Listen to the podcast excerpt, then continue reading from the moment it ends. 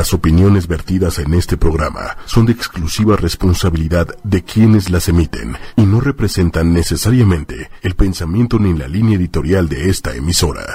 Muy buenas noches, bienvenidos a Transpersonal como todos los miércoles a las 21 horas tiempo del Centro de México. Yo soy Jaime Lugo, terapeuta emocional, a través de 8 y media.com. Gracias Diego en cabina, gracias Manuel, gracias a a la gente de todo es una señal que dejó la cabina calientita, calientita. Yo creo que porque estaban hablando del, yo creo que estaban hablando de, este, por el tema del albur. Se quedó esto como a 40 grados aquí adentro. este, pero bueno, sean bienvenidos y bienvenidas a esta emisión de cada semana en estas noches lluviosas por ahora. Les recuerdo que pueden checar el podcast del programa en la misma página ochoymedia.com, pero también en las redes sociales, en el mismo Facebook, arroba ocho y media, arroba ocho y media oficial, en Twitter y en YouTube, en donde también estamos en vivo en este momento. Como siempre, brindando aquí con un té caliente o con un café, lo que más les plazca a esta hora de la noche. Eh, a mí me encuentran directamente en la página web jaimelugo.com o bien en Facebook también como terapeuta Jaime Lugo. Ya saben que están invitados, invitadas a estar siempre en contacto conmigo en vivo en tiempo real, desde cualquier lugar del mundo donde nos visiten y se conecten, Guatemala, Estados Unidos, Argentina, España, em, Honduras, mucha gente que nos ve siempre también desde el interior de la República Mexicana, así que hagamos el programa juntos el día de hoy, hablando de las emociones del poder de las emociones negativas, pero negativas entre comillas, porque vamos a estar platicando hoy desde diferentes abordajes y diferentes enfoques para saber por qué lo negativo y por qué eh, lo poderoso de lo negativo en nuestra vida y por qué no nada más por el hecho de ser negativo significa que es inconveniente o que es malo. Entonces, también me gustaría que eh, me mandaran sus anécdotas, sus preguntas y sus dudas para empezar a calentar esto más de lo que ya está, al menos físicamente aquí en cabina. Marisa um, Christiansen, hola, besos desde Río Colorado. Em, Boca, eh, ¿qué? Río Colorado, de Río Negro, Argentina. Saludos y besos hasta Argentina. Gracias por estar con nosotros, Marisa. Noemí Sofía Costa Ortez Goza. Buenas noches desde Argentina. También les digo que mucho Argentina presente. Erika Lucero, saludos desde San Diego, California. Anita, Cecilia, muchos besos. Gracias por estar acá desde tú desde la Ciudad de México, San Diego y también desde ah, acá estamos, Juana Santos, Uruguay. Los canelones, qué malvada eres. Em, Victoria Brizuela, saludos. Eh, en un momento regreso con ustedes al chat en vivo, a estar aquí pendiente, lo tengo abierto en este momento.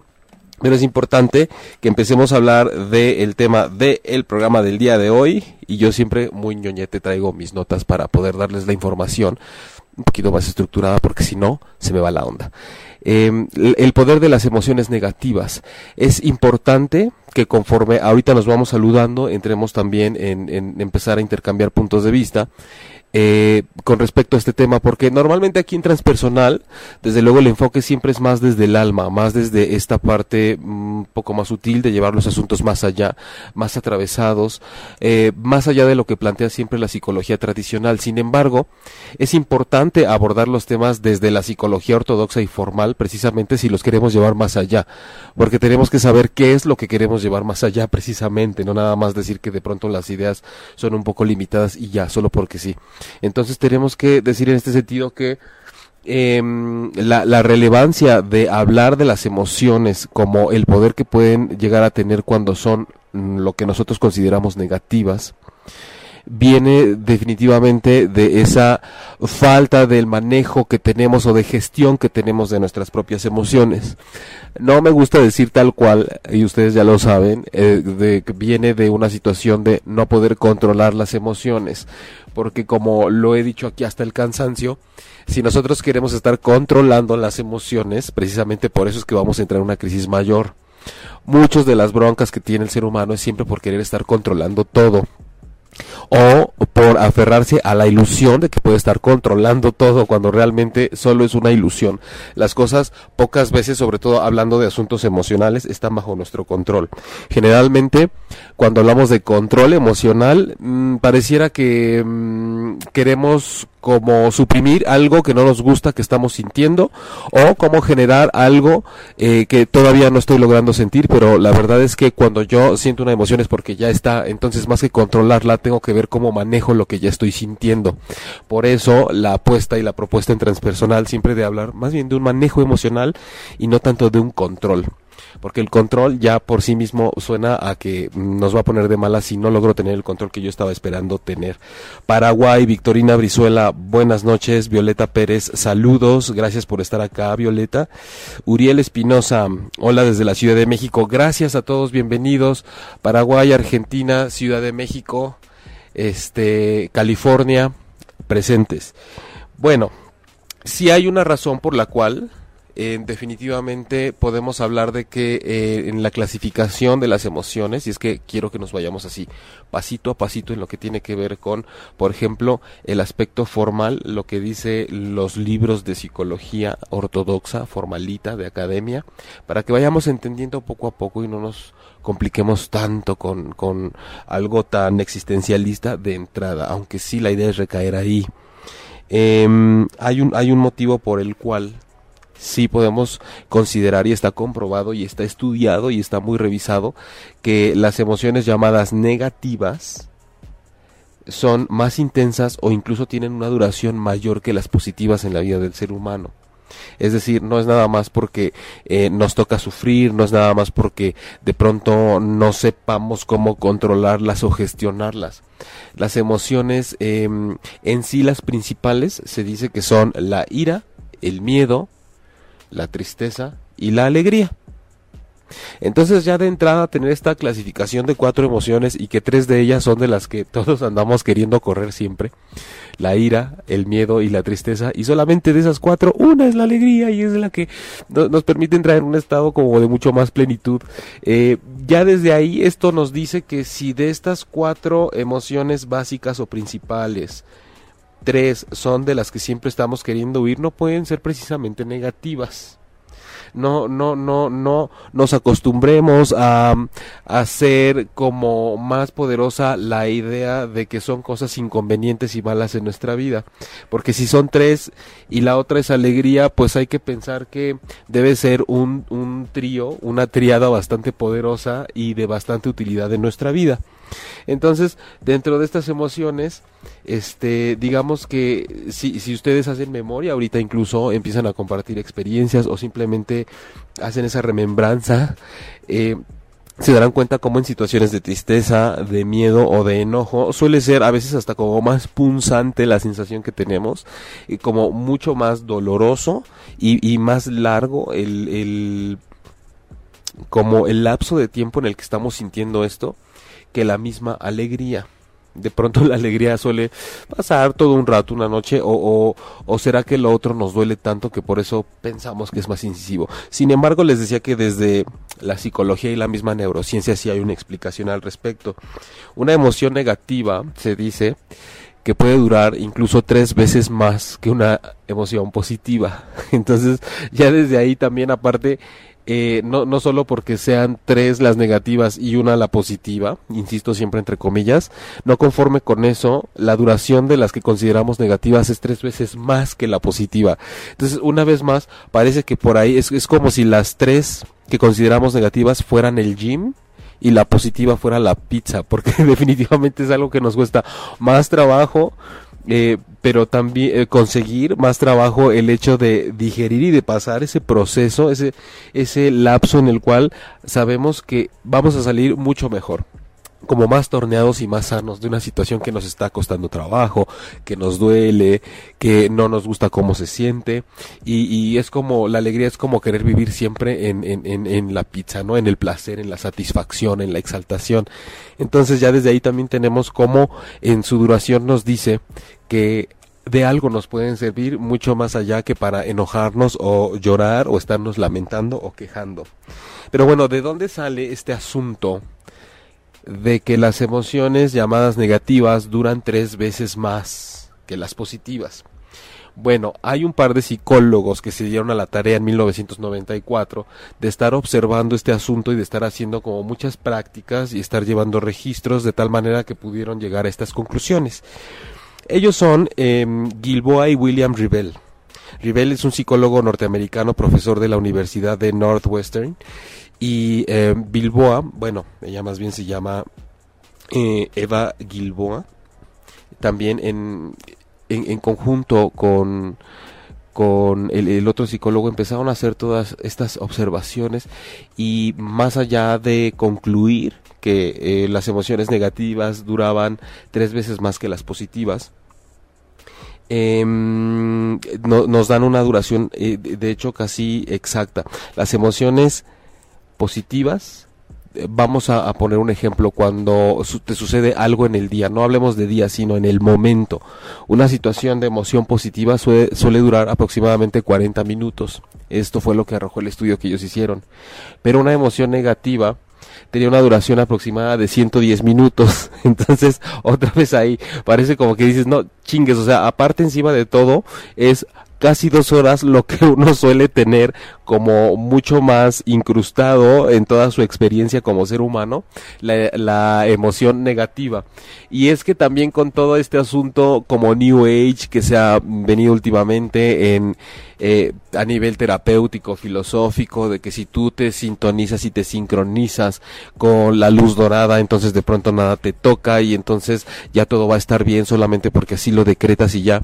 Todo eso, desde luego que son herramientas muy poderosas y son válidas y son parte del poder que tiene la mente y también de la energía y de todo como le quieran llamar. Sin embargo, también hay que ser sensatos y entrar en un terreno en donde tenemos que ser coherentes y saber que no nada más porque yo me imagine que me está envolviendo una burbuja mm, violeta, este, toda mi situación cambia en ese momento, solo porque yo lo decido, porque podría estarme perdiendo además de una experiencia que mi cuerpo necesita vivir a nivel emocional, a nivel hormonal, a nivel energético, y entonces no estoy atravesando bien la situación que tengo enfrente como para vivir la experiencia como debe ser. Simplemente me estoy negando, estoy entrando en negación, estoy queriendo hacer otra cosa, como una chaqueta mental. Así, este, para quienes nos escuchan y nos ven y me ven desde Argentina y otros países, Paraguay, etcétera, es como una chaqueta mental. Chaqueta mental es como, ah, este, algo ahí como para que te entretengas, como para que te distraigas. Dile que sí, dale el avión.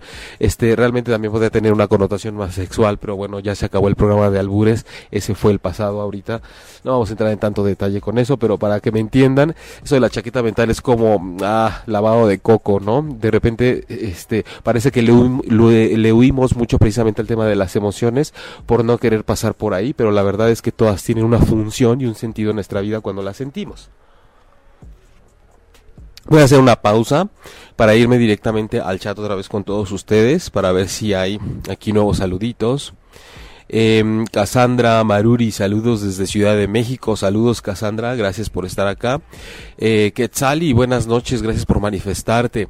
Gracias a todos los que están también por aquí conectados. Y este, prosigo, déjenme subir un poquito porque de repente hay mensajes que se me van. Pero bueno, aquí parece que los tengo actualizados. Si no, ahorita vuelvo con ustedes al chat. Eh, Ah, por cierto, ahorita que vi que estás en línea, Quetzali, este, que, que de repente le mandas los, saludos a Claudia, nuestra compañera, mi compañera de, de, de co-conducción, quien normalmente da voz a todos los saludos y a todos los, eh, es como el puente que los enlaza a ustedes conmigo, que estoy aquí hablando de todas estas locuras, Claudia Lor, eh, que Estuvo varias semanas en afinación y balanceo, dándose mantenimiento profundo, intensivo, pero hoy nos dieron la noticia de que ya está en su casa, ya fue de alta y ahora nada más falta pues que pase por un periodo de recuperación y de retomar fuerzas para que vuelva a estar acá con nosotros acompañándonos y siendo el puente que nos una a ustedes y a nosotros porque ahora pues tenemos que este practicar esta nueva modalidad en donde estamos como más íntimos, más en lo personal ustedes y yo, pero ya nuevamente estaremos más en chorcha cuando Claudia recupere las fuerzas necesarias para estar aquí con todos nosotros. Eh, Rose Abaj, saludos, Violeta Pérez, ¿por qué los seres humanos nos gusta el dolor? Bueno, Violeta, yo te, yo te diría, en tu pregunta yo encuentro como muchas cosas que regresarte, ¿no? Pues dices, ¿por qué nos gusta el dolor?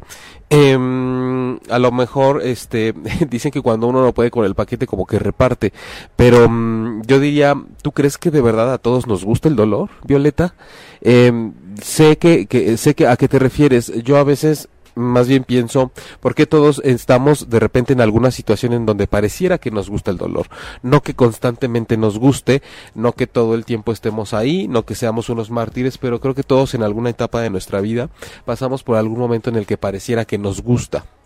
Entonces, aquí mucho de lo que hay que ver, querida Violeta, es que de pronto hay situaciones en las cuales vemos que a través del dolor podemos conseguir muchas cosas. A través del dolor que siento o que digo sentir o que está bien que invente que yo siento en una situación de dolor real o hipotético, emocional, este veo que puedo tener ciertos beneficios y por ahí de repente agarramos caminito, de repente nos funciona y a veces no nos funciona, pero sí a veces el dolor o el dolor hipotético o real, físico o emocional tiene ventajas para muchas personas que ven que a través de él pueden obtener beneficios, atención, cariño, condescendencia de los demás. Es todo un tema porque de verdad sí hay mucho de, de, de, cierto en lo que dices, aunque lo planteaste como muy globalmente, la verdad es que sí diste en el, en el clavo. Y es también uno de los motivos por los cuales la gente cuando se da cuenta que está empezando a usar el dolor como un chantaje o como un medio para obtener ciertos beneficios, de repente cae en esta imprecisión de decir es que necesito aprender a controlar mis emociones, ¿no? Porque además, paso uno, te das cuenta de que con el dolor ya te estás victimizando, paso dos, de pronto dices, ok, ya me di cuenta, quiero dejar de ser así, voy a controlar la situación. Entonces, otra vez caemos en, eh, eh, eh, es como, como estar queriendo salir de un hoyo, pero mientras más te agarras y pataleas, más sueltas tierra y se te, y te vuelve a enterrar, ¿no? Entonces, es tranquilos vamos a, ver cómo está la situación y no nos enterremos con la misma tierra que estamos arrancando nosotros con tal de querer salir desesperadamente del hoyo en el que estamos. Pero bueno, les decía, eh, aterrizo de nuevo en el tema de hoy el poder de las emociones negativas. Ya les había explicado de estos dos psicólogos que son eh, Gilboa y Rebel. Eh, que hicieron esta observación desde 1994 para decirnos que las emociones negativas suelen durar tres veces más que las positivas. Las positivas alrededor de 40 minutos, las negativas alrededor de casi las dos horas. Esto cómo fue que eh, tiene un sustento, digamos, hasta ahí, digamos, e, está como la parte de la observación de dos personas del ámbito de la psicología. Pero, eh, ¿qué sustento tiene esto a nivel, digamos, fisiológico o neurofisiológico? Eh, y por qué es que les decía que de pronto no basta nada más con decidir que una cosa no me afecta y ya. Sí es bueno y sí es necesario que empecemos a trabajar con las creencias que tenemos para generar otro paradigma mental y otro paradigma de cómo veo yo la vida para que de pronto cuando sucedan cosas o vengan cosas nuevas o ya conocidas, yo no me detone instantáneamente en una reacción emocional con la, como la que siempre llegó a tener pero porque es importante saber también cómo está involucrado nuestro cuerpo en todo este proceso. Pues simple y sencillamente porque aunque aquí hablemos a veces también del alma y de la espiritualidad o siempre, estamos encarnados en este momento. Estamos en un cuerpo y tiene sus funciones y hay un sistema nervioso y está relacionado con todo lo que nosotros somos en nuestra experiencia como seres humanos. Entonces, el sustento que tiene esto de la duración es simple y sencillamente, bueno, ni tan simple ni tan sencillamente, pero sí como yo se los pudiera decir hoy en el programa, es que las emociones negativas vienen cuando el cuerpo entra en una situación en la que se enfrenta a algo nuevo o conocido, que sabe que es una amenaza y que probablemente no puede resolver, pero todo nuestro sistema energético, nuestra fisiología, nuestra energía, nuestra emoción, sabe que está en una situación que aún no ha logrado solucionar, ya sea de una pérdida y una profunda tristeza, de un enojo por una confrontación muy fuerte, o de el miedo por algo que se nos presenta que nos amenaza. Entonces, el cuerpo entero, nuestro ser completo se vuelca en esa experiencia. Y hasta que no hay algo que considere que es una resolución, no relaja la defensa. Y por eso es que la emoción correspondiente, la emoción negativa entre comillas, correspondiente a lo que nos esté sucediendo, es, por eso que perdura, es por eso que digamos que no se acaba hasta que se acaba. Es, aquí que la, la, la, frase esta queda perfectamente bien. La emoción negativa no se acaba hasta que se acaba, hasta que se acaba la amenaza, la situación, la circunstancia que se me puso enfrente y que me eh, provocó ante la cual yo respondí con la emoción correspondiente negativa, como tristeza, miedo o ira o llámenle rabia o llámenle enojo. Entonces es muy importante que sepamos que es, es mucho de también como nuestro cuerpo con el cual solemos estar súper desconectados nos va diciendo también cómo mide que está la circunstancia y por eso es que no relaja la emoción que estamos sintiendo al respecto. Eh, eh, eh por, qué no así con la alegría, por ejemplo? ¿Por qué no así con ese gusto, con ese holgorio, con esa plenitud, con ese disfrute?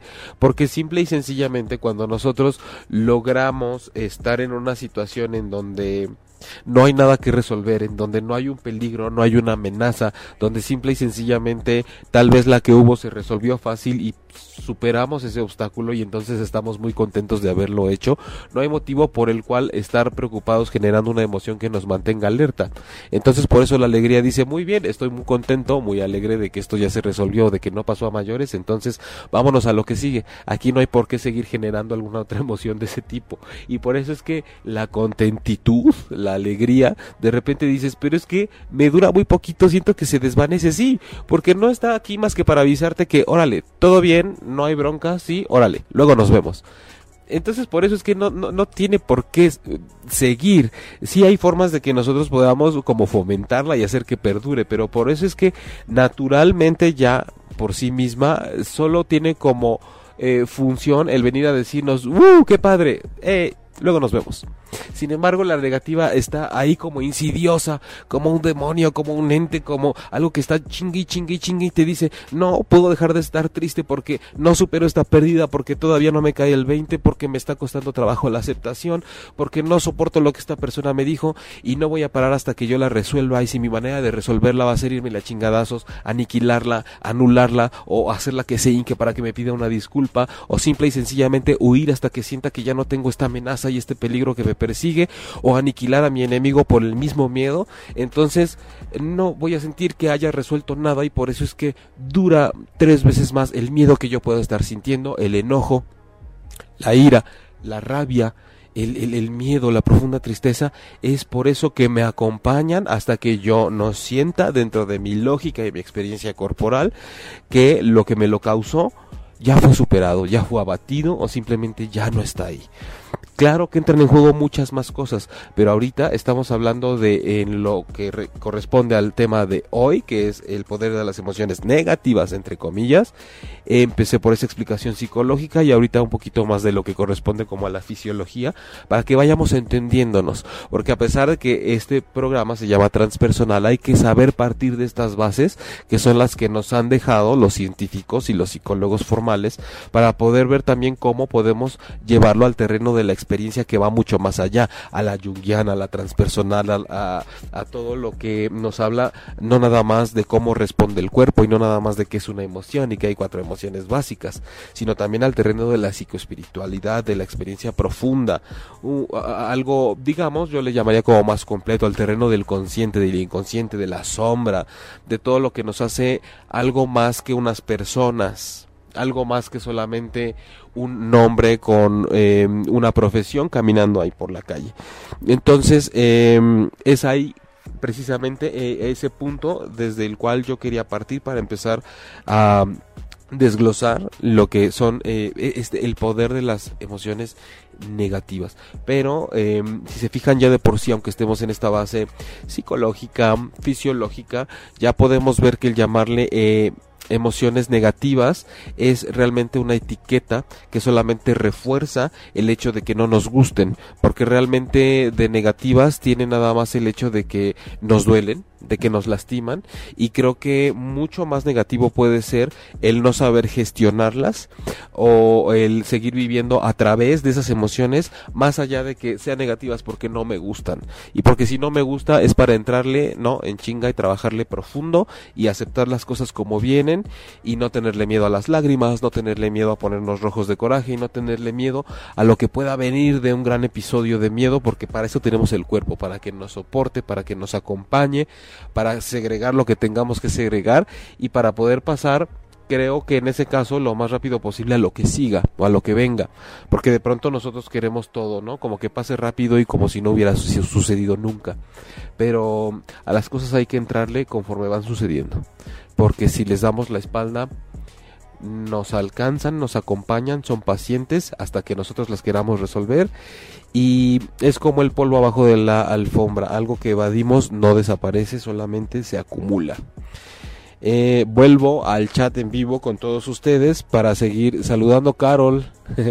Qué bueno que andas por ahí, que eh, te mando muchos besos, muchos abrazos a ti y a toda la familia. Eh, pronta recuperación, Claudia, dice Violeta, por si andas por ahí, querida Claudia, viendo. Belecita Robles, hola, ahora sí los alcancé. Belecita, no sé por qué presiento que de todos modos llegaste un poco tarde, pero tal vez sí un poco menos tarde que otras ocasiones. Gracias por estar acá. Eh, Laura Cecilia dice, mi duda es, en momentos que estoy bien, sí me funciona tener pensamientos positivos, pero en el momento de depresión, cuando veo todo negro, no puedo practicar mis ejercicios de no tener pensamientos negativos. Laura, lo que estás haciendo es lo que yo estaba hablando un poco al principio, es querer controlar las cosas. Hmm. Evidentemente, digo, no sea que le estés llamando depresión, porque depresión es cuando hay un cuadro de tristeza aguda que mm, por lo menos dura, ah, ah, yo he leído por ahí que hasta tres meses en adelante.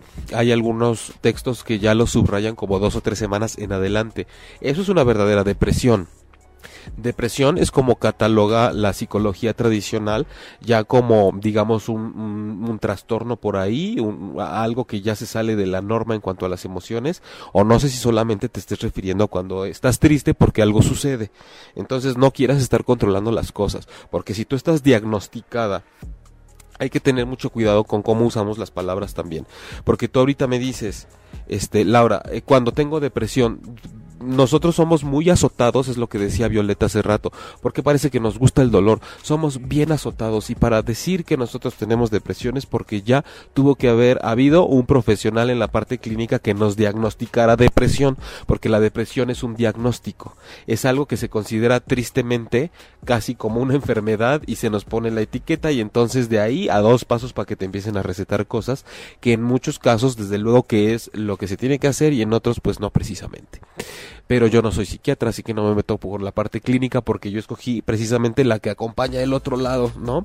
La que mientras vas con el psiquiatra o el psicólogo clínico, pues te está, eh, eh, digamos que viendo esta parte, como les decía, el inconsciente, lo transpersonal, la sombra, donde le puedes sacar más juguito a las experiencias, a la intuición, a los sueños, etcétera.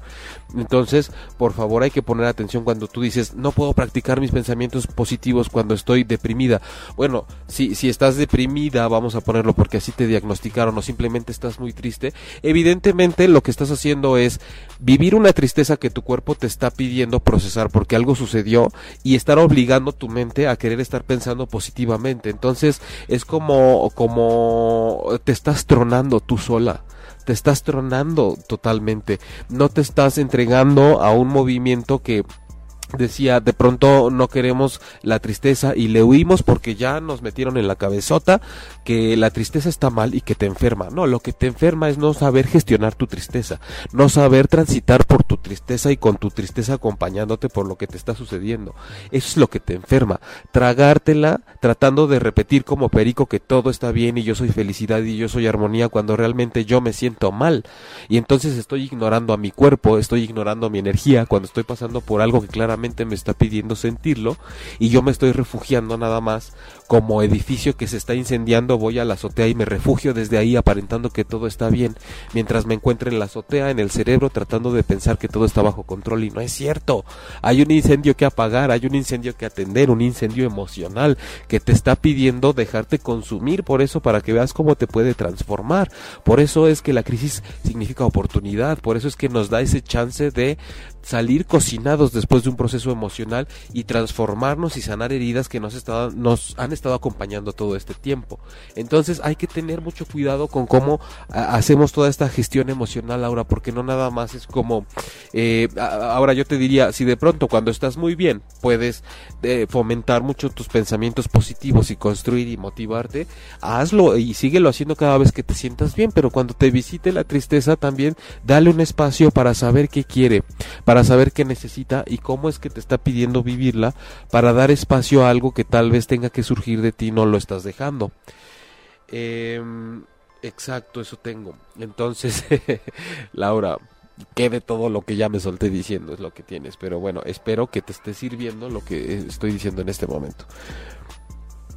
Bueno, em, después de este preámbulo o de este, digamos, escenario de la psicología y de la fisiología en cuanto a las emociones que son consideradas negativas, em, y que nos regalaron estos dos personajes, Gilboa y Rebel, en 1994 eh, tenemos mm, esta oportunidad de llevar los conceptos un poquito más allá para que no nos quedemos nada más, como les decía, con estas versiones un poquito más como de, de libro académico o de lo que dicen que debe ser y cómo es y nos describen que las negativas duran tres veces más que las positivas y de pronto pues ya se supone que hasta ahí llega y, ya nos conformamos nada más con tener la información.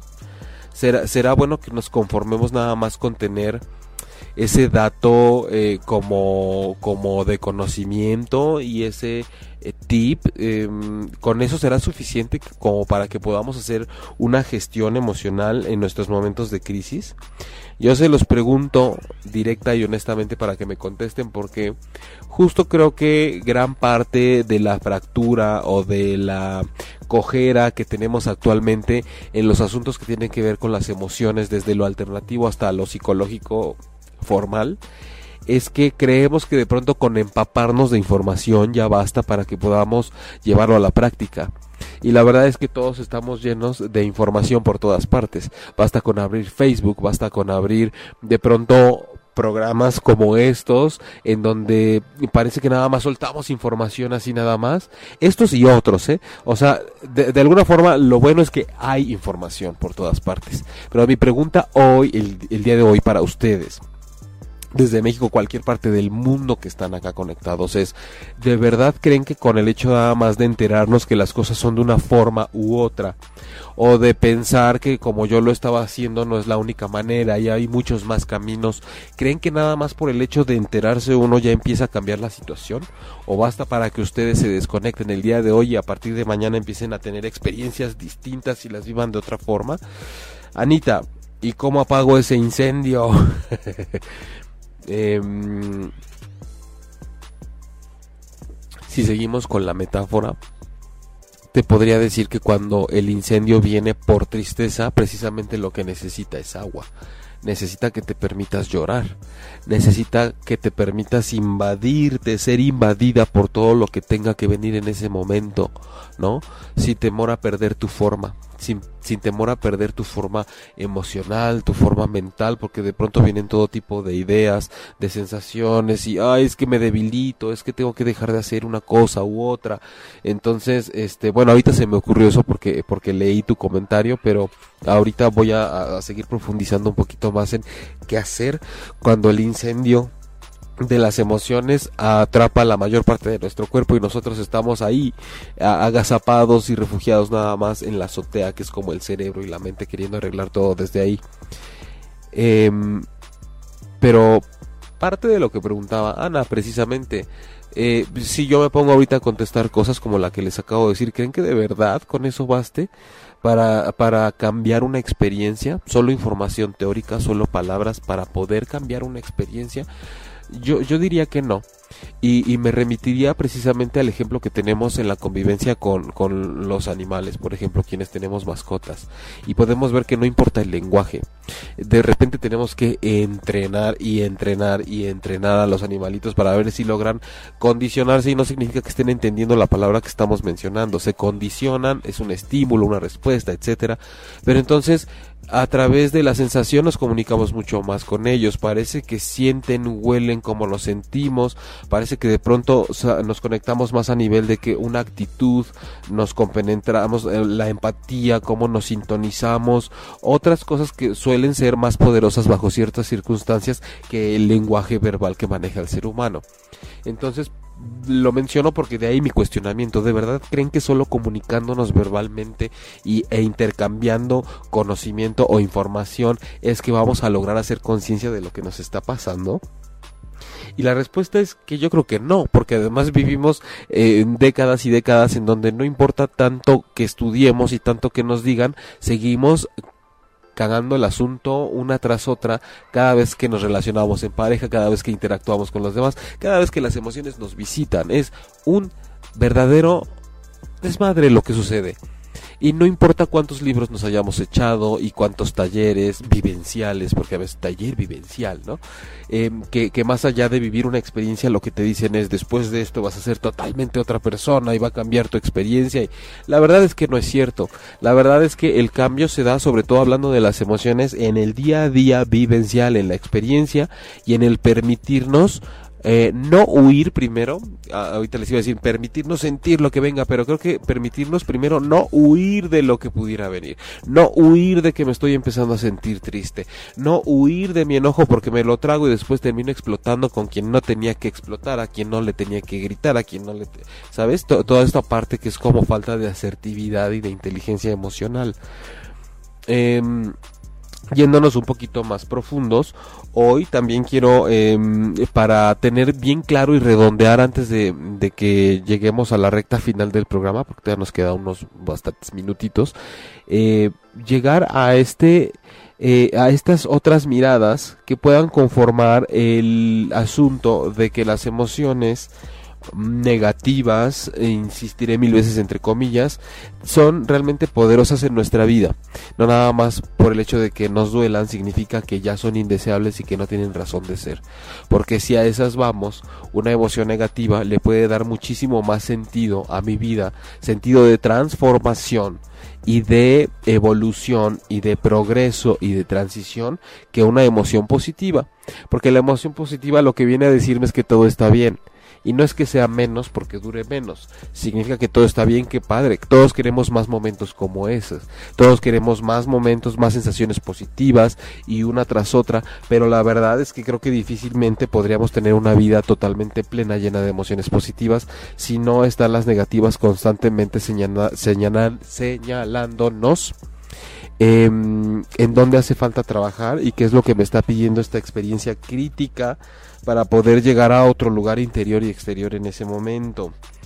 Em, dice Yolanda. Comprobadísimo que no. Comprobadísimo que no, que Yolanda. Bueno, ahorita me dices. Eh, Violeta, no, para nada, son procesos que tenemos que pasar aprendiendo de ellas, así es. Belecita, pues es lo que la persona viva el momento porque hay etapas que tienen que pasar, pero solo... Oh, se me movió esto. Pero solo tan vulnerables que no aceptamos las etapas difíciles o felices. Yolanda, la información, la parte de entender no es suficiente, sin embargo, si es un paso hacia el camino real, hacia lo consciente. Así es, Yolanda. Si es un paso. Definitivamente, primero tenemos que empezar por la información. No, bueno, no, no, no es que sea una regla tampoco, ¿eh? porque hay muchas cosas que se empiezan de manera empírica y después la teoría te viene guanga porque ya te la sabes. Pero sí estoy de acuerdo contigo en que desde luego es un paso, porque ya sea que empieces con la praxis, con que le entres directo a la, a la vivencia, eh, eh, de alguna forma tiene que recaer eso en información, porque necesitamos verbalizarlo, porque a veces lo tenemos que escribir, porque lo transmitimos, sí es un paso importante. Eh, Violeta, la transformación viene de cada emoción vivida, pero sobre todo aceptada. Así es, ahorita justo, Violeta, quiero pasar a, si ya estuvimos en la parte como ñoñita de la psicología, por ejemplo, tenemos toda esta parte más jungiana o de Stanislav Grof, que es de los padres de la psicología transpersonal, como al final la premisa de, de toda esta visión lo que nos dice es las emociones, el, el, papel y lo que vienen a hacer es que tienes que moverlas de donde no se ven a donde sí se ven, de donde no están siendo aceptadas a donde sí están siendo aceptadas, de donde no se está escuchando el mensaje que te dicen a que sí se pueda escuchar, de que no sabías que estaban ahí a que sepas que están ahí, a que veas que a que no no no veías qué es lo que te estaban haciendo y a que veas qué es lo que te están haciendo para que haya ese switcheo esa, ese, e, ese cambio, ese darse cuenta de que de pronto están ahí y, no precisamente por estar en la sombra significa que no existan, simplemente podrían estarse haciendo más poderosas desde el lugar en donde las colocas y no las puedes ver y solo porque no las ves crees que no las estás sintiendo, que no están haciendo su chamba cualquiera desde cualquier lugar puede estar trabajando, no nada más porque no lo vean significa que no está haciendo nada. Mm. Y por eso les quería eh, también comentar, por ejemplo, lo que dice eh, Jung al respecto. No es precisamente este, todo lo que él dice acerca de las emociones, pero sí algo, más o menos. Jung, este psiquiatra y psicólogo este, mm, suizo, eh, eh psiquiatra, eh, quiero que no, no, perdamos el enfoque porque a pesar de que trabaja con todas estas partes del inconsciente y que suelen ser como mucho más profundas si se va al mundo de los sueños y demás, es un psiquiatra, o sea, el cuate era médico. Entonces, eh, a pesar de eso, digamos que recae en toda esta parte de, del estudio del inconsciente, de los símbolos, de los sueños y demás. la emoción es eh, la principal fuente de los procesos conscientes. No puede haber transformación de la oscuridad en luz o de la apatía en movimiento sin emoción. Entonces, una de las cosas que dice Jung con respecto a la emoción, y, creo que ni siquiera se mete en un asunto tan ordinario como decir si, eh, si la emoción es eh, negativa o positiva. Simplemente la emoción si no se mueve, eh, eh, digamos, es, es, la misma emoción, es la fuente de ese movimiento que puede haber entre lo que está generando apatía y que se vuelva en algo dinámico. Ajá, e, entre eso oscuro o luminoso. Entonces, la, la, fuente que alimenta todos esos movimientos es precisamente la emoción. La emoción significa movimiento. Entonces, lo que plantea Jung en este proceso en el que ya revisamos la parte psicológica, ya revisamos la parte fisiológica, es que la emoción es como esta fuente de energía que simplemente va haciendo que nos movamos de un lugar a otro. Por eso es que cuando si integramos esta parte de que las emociones las consideramos negativas porque no nos gustan, ira, rabia, tristeza, enojo, miedo, tenemos que empezar a verlas y eso es como empezando a recapitular un poco y respondiendo a lo que me a lo que preguntabas Ana de que cómo apagamos ese incendio emocional, es que simplemente lo tenemos que ver como fuente que le está dando movimiento para que, la, para que algo cambie de lugar, para que lo que no se movía se mueva, para lo que me molestaba empiece a dejar de molestarme o yo empiece a dejar de poner mi atención ahí. Entonces, evadir o tratar de eludir o de acumular abajo del tapete estas emociones que consideramos negativas es entonces hacer como un corte energético, como ponerle un refuerzo a la presa que está rezando y, e implorando por desbordarse, porque así es necesario para que las cosas no sucedan. Entonces, el considerar emociones negativas y querer ahorrármelas es igual a no no estoy queriendo que ese algo suceda. Ese cambio que está, eh, decía alguna vez en uno de los programas, estas crisis emocionales son como estar embarazados de nosotros mismos. Es como estar a punto de dar a luz de nosotros mismos. Es igual, se sienten los mismos espasmos. No quiero que suceda. Empiezo a hiperventilar, empiezo a, a contraer y me cierro y no quiero que esto se abra y no quiero que suceda y me duele y ya quiero que se acabe y quisiera que me durmieran y que me anestesiaran para no pasar por esto y que cuando abra los ojos todo haya sucedido.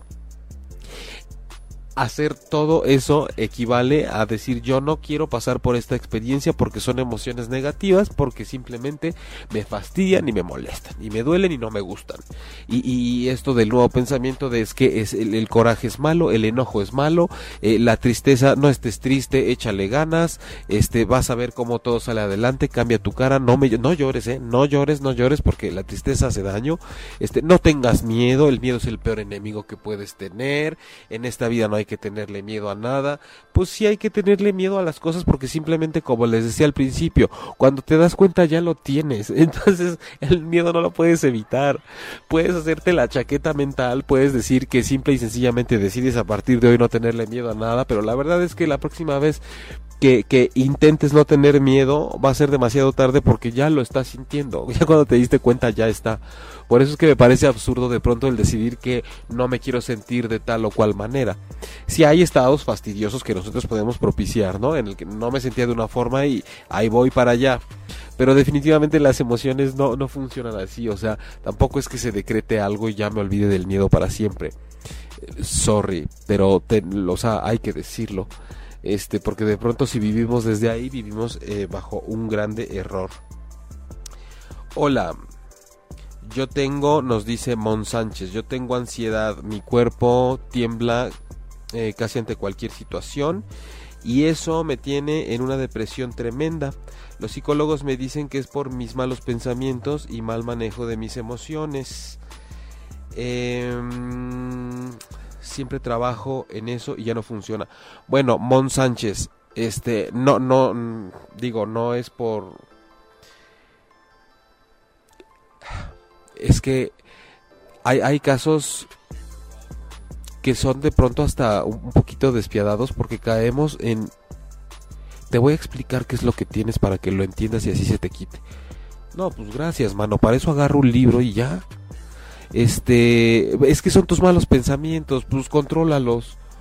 No, pues, y, para eso, para eso vengo o voy con un especialista para que me describa qué es lo que me está sucediendo y me diga que al final, pues es, es algo que yo tengo que aprender a hacer. La, terapia debe ser un acompañamiento, debe ser un yo ya estuve por ahí y por lo tanto puedo caminar junto contigo para que veas cómo lo puedes hacer y te equivoques.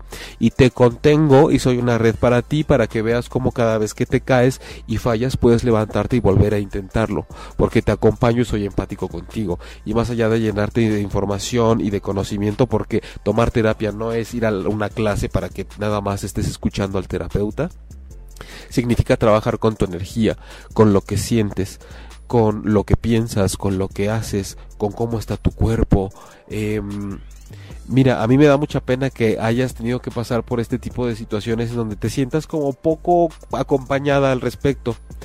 Em, yo te invitaría a que si tú llevas de alguna forma un proceso terapéutico o quieres retomarlo o cambiarlo, eh, pues busques alguna otra opción, ¿no? Eh, yo por mi parte lo que te puedo ofrecer es mi consultorio, es yo doy terapia aquí en la Ciudad de México, doy terapia en línea si no estás en la Ciudad de México, en caso de que quieras darte una oportunidad más para trabajar todos estos asuntos porque mm, eh, mira, ahorita tú me hablabas de ansiedad la ansiedad es algo de lo que yo les iba a decir hace rato, ah, de las emociones que se consideran principales, está el miedo, eh, está asociada la ansiedad con eso.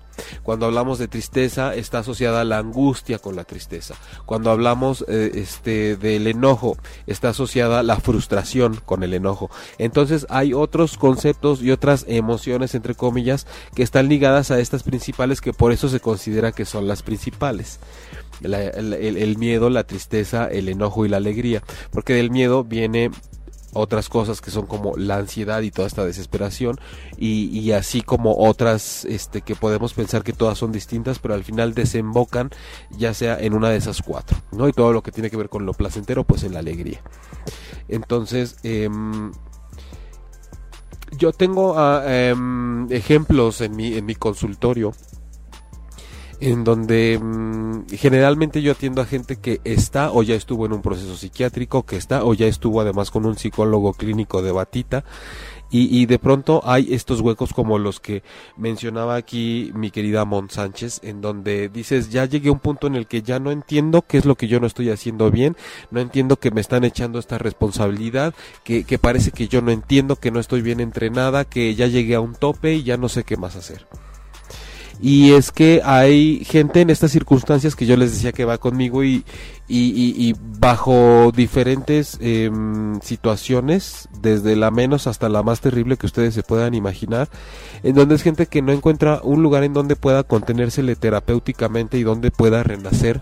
Porque de pronto yo he tenido casos de gente que me dicen, vengo a ver si aquí puedo tener terapia, porque a donde quiera que he ido, centros de integración, eh, eh, hospitales psiquiátricos, eh, psicólogos tradicionales, invariablemente terminan corriéndome de ahí por lo que cuento cada vez que empiezo a hablar de lo que siento y de lo que pienso y de los medicamentos que tomo, porque además son personas funcionales que simplemente lo que están haciendo es expresar y darle voz a sus demonios, a sus fieras desatadas y, los especialistas que los han atendido terminan rompiendo eh, la confidencialidad y diciendo yo no te puedo atender, aquí no puedes estar, lo que tú necesitas es que te atasquen de medicamento, etcétera, etcétera, etcétera. Y la verdad es que esa es la parte de la ortodoxia y de la formalidad de estas profesiones que de pronto duele que sucedan porque parece que no hay, más allá de que sepamos mucho, de que tengamos el título, de que seamos psiquiatras, de que seamos del alto pedorraje de la del mundo terapéutico, parece que no hay más que el interés de atender a la gente, observarla y decirle, ah, conforme a lo que me acabas de decir, te voy a poner esta etiqueta de este trastorno porque a partir de hoy vas a estar enfermo de esto y vas adentro de este frasco. Y entonces te voy a explicar por qué es para ver si así se te quita y si no se te quita con mi explicación, entonces entonces te voy a pasar con el siguiente nivel que es un psiquiatra para que te medique.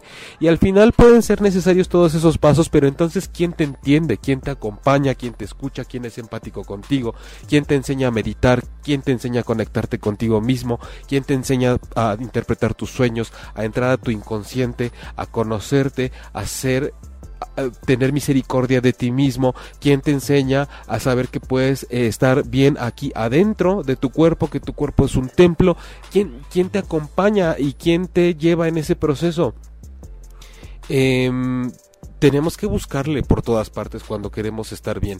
No nada más ir con una persona que nos explique y que todo lo quiera ver desde la mente, como mecánicamente, ¿no? Que, te digan que, el asunto del alma y de la espiritualidad son fanfarronerías, pues llámalo como quieras, pero cuando estamos en una crisis emocional muy profunda tratando de encontrarle sentido a esta, al poder de nuestras emociones, entre comillas, negativas, como es el tema de hoy, no nos importa que nos digan si una cosa es un concepto válido o no, porque yo lo que siento que me duele el alma.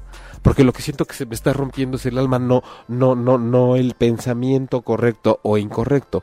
Entonces, este, por eso existe este concepto transpersonal en gran parte, después de todas las corrientes psicológicas, alternativo o no, como lo quieran ver, eh, em, em, un poco más psicodélico, más em, sustancial, más trascendental, porque hace falta porque todos merecemos tratarnos cuando estamos en un periodo en el que nada más no nos encontramos o no estamos bien. Y ya rumbo a, los últimos minutos del programa. Eh, Bis, bienvenida. Eh, hola, buenas noches. Llegué a la mitad. Pero a ver si mi comentario va en el contexto del programa. Yo en estos momentos de mi vida no siento ninguna emoción eh, permíteme porque tengo que abrir tu comentario bien. No siento ninguna emoción, tal pareciera que las bloqueé. ¿Qué se puede hacer ante esta situación? Bueno, es, es imposible, querida Bis. O sea, eh, eh, creo que entiendo lo que, lo que me quieres expresar, pero es imposible no sentir ninguna emoción. O sea, este, si, si tienes hijos, por ejemplo, no hay momento del día en el que no te hagan sentir una emoción, apegándonos un poquito al tema de hoy, digamos, positiva o negativa. Si tienes una pareja, si de repente te aburres, es, es, imposible no emocionarnos. Si estás viva, tienes emociones. Si te refieres a que no identificas ninguna en un pico o que, o sea, no, no, no tienes que estar azotándote en el piso llorando para saber que estás experimentando tristeza, no necesitas estar te carcajeando a, ya sabes, a boca abierta para estoy alegre, no necesitas estar agazapada en una esquina con el corazón a mil por hora para sentir que tienes miedo, ni necesitas estar pegándole a la mesa y roja y con las venas de la frente saltadas para decir que estás enojada. Y no son las únicas cuatro cosas que puedes sentir tampoco. Yo te diría que si estás en acción y estás en movimiento todo el día y de repente lo que acontece genera una reacción en ti, un comentario, eh, eh, cualquier cosa mínima, em, es parte de la educación emocional para saber que nos estamos moviendo constantemente en esa energía y que no la emoción significa estar exaltado histéricamente en alguna de las emociones que ya existen. Tal vez estás en un periodo en el que simplemente estás muy balanceada, estás en orden, entonces tendrías que valorarlo y aprovechar esos estados de cierta armonía como para empezar a hacer prácticas de entrar a mi interior y conectarme conmigo mismo porque parece que el terreno está ideal para poder entrar y conocerte mejor, cuando no hay una, una, emoción en específico interfiriendo por estar exaltada. Entonces creo que deberías aprovechar, Bis, también para hacer un trabajo profundo contigo, porque parece que es un terreno que está en calma y al cual puedes entrar ahorita con un poco más de confianza que en otras ocasiones, no esperarnos a estar muy mal para conocernos a nosotros mismos. Eh, Gran nutrición mental, gracias. Gracias a ti, Quetzali, Yasmín Palma. Atarragar de medicamentos, sé que es eso. Ahorita me mandaron paroxetina, la famosa paroxetina, e hidroxicina eh, para ansiedad y depresión, pero solo he querido tomar uno porque no quiero que dependa yo de un medicamento para retomar y calmarme. Pues mira, Yasmín Palma, gracias por estar y participar. La verdad es que eh, hay muchos especialistas bien sensatos y muy profesionales y expertos que recetan lo que tienen que recetar cuando se tiene que recetar. Pero la verdad es que aunque así fuera, siempre hay que estar al tanto del trabajo que yo, o sea, que tú, que todos podemos hacer sin dejárselo nada más al medicamento, porque el medicamento pues no te lleva de la mano a tu historia de vida para ver en dónde están las heridas y dónde están las oportunidades para sanarlas, ¿no? O sea, eh, tiene sus limitantes, tanto lo que acabo de decir y que además se necesita un medicamento, tanto las limitantes que tiene el uso del medicamento contra la parte, eh, digamos, terapéutica profunda. Eh, Bis, ok, muchas gracias. Espero, Bis, haberte aportado algo. Tú sabes que este tipo de respuestas pueden, nos podemos llevar un programa completo, pero si más o menos te checó, me gustaría que si aprovecharas para conocerte más a raíz de esta aparente em, etapa plana en la que tú la reportas o la expresas como no estar sintiendo nada. Entonces, si no pasa nada, parece que es el mejor momento y más propicio para poder hacer un análisis profundo, ¿no? No precisamente cuando estás muy muy bien o muy muy mal. Quetzali, abrazo Mon Sánchez. Sí, abrazos para Mon Sánchez, abrazos también para ti, Quetzali, para Yolanda, em, para Bis, para Anita Cecilia, para eh, Violeta, para Belecita, Laura, eh, para Carol, Cassandra Maruri, saludos desde Ciudad de México, ya te había dicho, para Uriel, para Victorina desde Paraguay, para Juana Santos desde Uruguay con todo y los canelones, para Erika Lucero desde San Diego, California, para Noemí desde Argentina, Marisa también desde Argentina y toda la gente que me estuvo escuchando, acompañando y retroalimentando el día de hoy desde Ciudad de México y todo el interior de la República Mexicana. Eh, vamos a seguir con esto como siempre la próxima semana en las noches de transpersonal, todos los miércoles a las 21 horas tiempo del centro de México. Yo les agradezco mucho, mucho, mucho que hayan estado hoy conmigo en este tema del poder de las emociones negativas, que ya lo estaremos extendiendo porque yo sé que cada programa no nos da el abasto suficiente para tratarlo a profundidad y sobre todo para pasar esa barrera de lo personal e irnos a lo transpersonal, que es siempre el intento que hago por estar acá con ustedes. Gracias a En Cabina Gracias por todo, gracias eh, a través de ochoymedia.com recuerden que pueden encontrar el podcast del programa también en las, aplicaciones iTunes y Tuning Radio y a mí me pueden encontrar directamente en el sitio web jaimelugo.com y en Facebook como terapeuta Jaime Lugo. Em, creo que es todo. Así que nuevamente muchas gracias. Que duerman bien rico a la hora que sea en el lugar que estén. Me parece que no aplica mucho para la gente de Paraguay, de Uruguay y de Argentina. Pero aquí en México todos pasemos buenas y lluviosas noches y nos estamos encontrando acá la próxima semana en ocho y media. Gracias. Si te perdiste de algo o quieres volver a escuchar todo el programa, está disponible con su blog en ochoymedia.com y encuentra todos nuestros podcasts de todos nuestros programas en iTunes y Tuning Radio. Todos los programas de ochoymedia.com en la palma de tu mano.